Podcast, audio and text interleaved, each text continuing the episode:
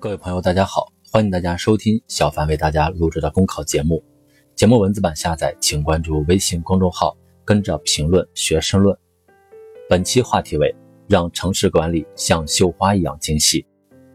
最近，一些城市存在的管理乱象引发社会关注，一些街道隔离桩违规设置，行人屡屡受伤；一些钉子围栏围而不见，影响居民出行。一些旧停车位划线清理不及时、不干净，车主被冤枉罚钱。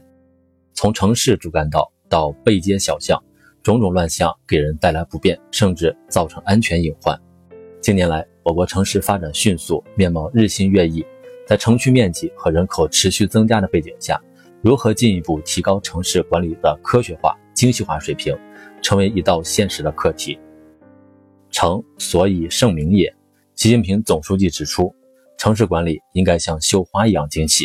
作为生产空间、生活空间、生态空间的综合体，城市要实现生产空间集约高效，生活空间宜居适度，生态空间山清水秀，需要在细微处下功夫。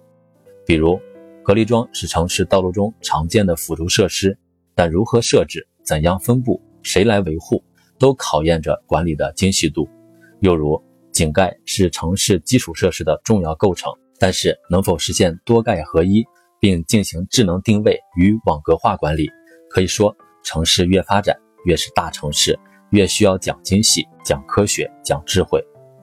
一座城市的建设、发展与治理水平，关乎市民的获得感、幸福感与安全感。中央城市工作会议指出，抓城市工作，一定要抓住城市管理和服务这个重点，不断的完善城市管理和服务，彻底改变粗放型管理方式。让人民群众在城市生活的更加方便、更舒心、更美好。一切从人的感受和体验出发，着力提升精细化管理水准，切实改善城市环境，才能让城市生活更有温度、更加美好。菜市场该关停还是规范？公交站牌疏一些还是密一些？城市公园该建在哪里？斑马线上如何礼让行人？这些看似细微琐碎的事项。无不与百姓的日常生活紧密相关。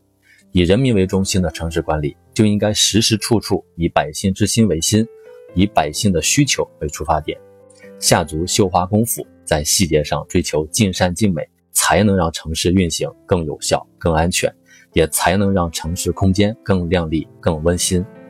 城市是见证国家发展的重要地标。一九四九年，毛泽东同志曾经发出号召。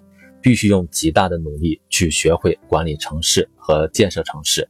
七十年披荆斩棘，七十年砥砺奋进，我国城市建设取得举世瞩目的成就。在推进城镇化的进程中，城市发展带动了经济社会发展，为现代化建设注入强大的动力。与此同时，城市治理也是国家治理体系和治理能力现代化的重要内容。决胜全面建成小康社会，加快实现现代化。尤应抓好城市这个火车头，既有效化解各种城市病，又科学提高城市的管理水平，在政府、社会、市民的共建、共治、共享中，不断开辟中国特色城市发展道路。城市，你若把它视为一种精神，就会尊敬它、保护它、珍惜它；你若把它只视为一种物质，就会无度的使用它、任意的改造它、随心所欲的破坏它。城市是有机生命体，是富有温度的公共空间，是传承文明的特殊构造。从点滴处入手，由细微处着眼，更好地优化城市环境，加强基础设施建设，让城市管理像绣花一样精细，我们的城市就能更和谐、更宜居。本节目所选文章均来自人民网、求是网、学习强国。申论复习，请关注微信公众号，跟着评论学申论。